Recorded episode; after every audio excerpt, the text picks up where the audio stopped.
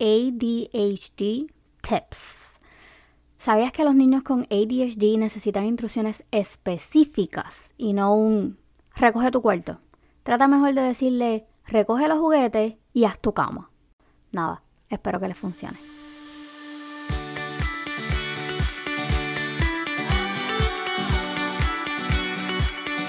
Bienvenidas a un nuevo episodio de Mamá hace de todo el podcast. Yo como siempre feliz, contenta y agradecida por un nuevo día para poder seguir emprendiendo y estar en paz cerca de mi Ahora sí, hola belleza de mi corazón y gracias por acompañarme en un nuevo episodio de este podcast.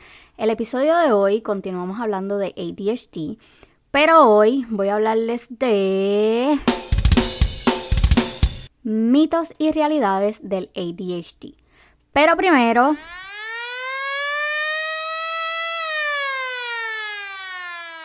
Disclaimer alert. Recuerda que todas las expresiones hechas en este podcast son las opiniones, sentir y experiencias de esta servidora y no me hago responsable de ninguna de las changuitas.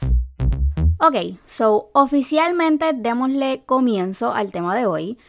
Como sabes, te he estado hablando por los pasados dos episodios sobre el ADHD. Te hablé de qué eran sus marcadores, lo que afecta y los tipos. Pero hoy te quiero hablar sobre mitos y realidades que en lo personal a mí me sacan por el techo. Te voy a dar cinco mitos que cada vez que los escucho me hierve la sangre. Y si tú estás pasando por esto o tienes algún otro mito que también te saque de tus casillas, please escríbeme al DM porque los quiero saber todos, pero para él.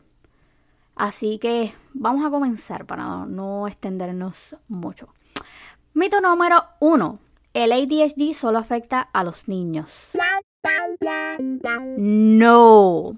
El ADHD también afecta a los adultos y en ocasiones es bien molestoso. Solo quienes tenemos ADHD de adultos sabemos que los síntomas muchas veces nos pone en stop eh, en nuestro diario vivir. Contrario a los síntomas que se presentan en los niños, en los adultos, pues hay dos posibles escenarios, uno peor que el otro. El primero y el que se espera, que es que los síntomas disminuyan. Recuerda que el ADHD no se cura, pero sí se trata. El segundo es que seas un adulto semifuncional, como digo yo, porque muchos de los síntomas, como la impulsividad, por ejemplo, eh, puede transformarse en cosas como compras compulsivas. Ese es mi caso. no se lo digan a nadie. A veces termino pues comprando estupideces en Amazon. Pero nada, esposito, perdóname si es verdad. Yo sé que tú me escuchas. Es culpa de la ADHD. Te amo. Mito número 2. El ADHD no es algo real. Todos nos distraemos. Mira, mira. El que me diga eso por ley se lleva un saludo a la madre que lo parió. Me importa a mí. Definitivamente el ADHD no es solamente distracción, es mucho más que eso. El ADHD significa descuidar detalles que muchas veces nos meten en problemas en cualquier área de nuestra vida. Es algo real, mis amores, es real. Mito número 3. El ADHD solo es una excusa para la vagancia.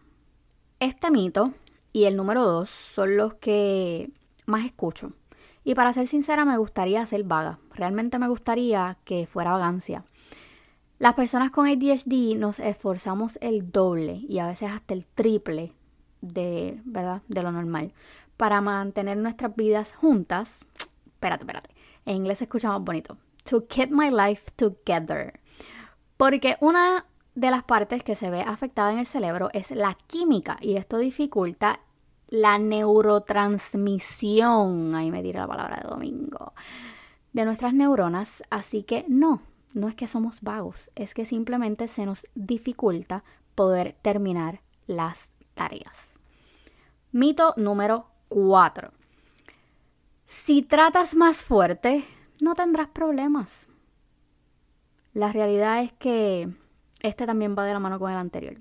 Ustedes no tienen una idea de lo duro que tratamos y la frustración a veces es tanta que da cabida para las condiciones concurrentes, que también les hablé de ellas, como la depresión y la ansiedad.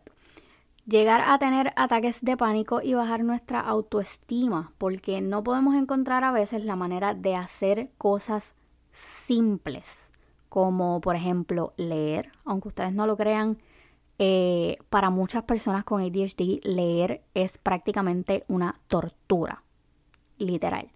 Poder concentrarse en una sola cosa, a veces mi esposo me dice, me ve leyendo un libro y escuchando música y me dice como que, o sea, es música con, con letra no como que música instrumental ni nada. Me dice, tú estás leyendo el libro o tú estás escuchando música y es como que, I need to do both. Porque es que no, no, no puedo. Sí, a veces también nos tiramos el multitasking. Mito número 5 y el último. La medicación es la mejor solución para tratar el ADHD. Falso, falso y completamente falso.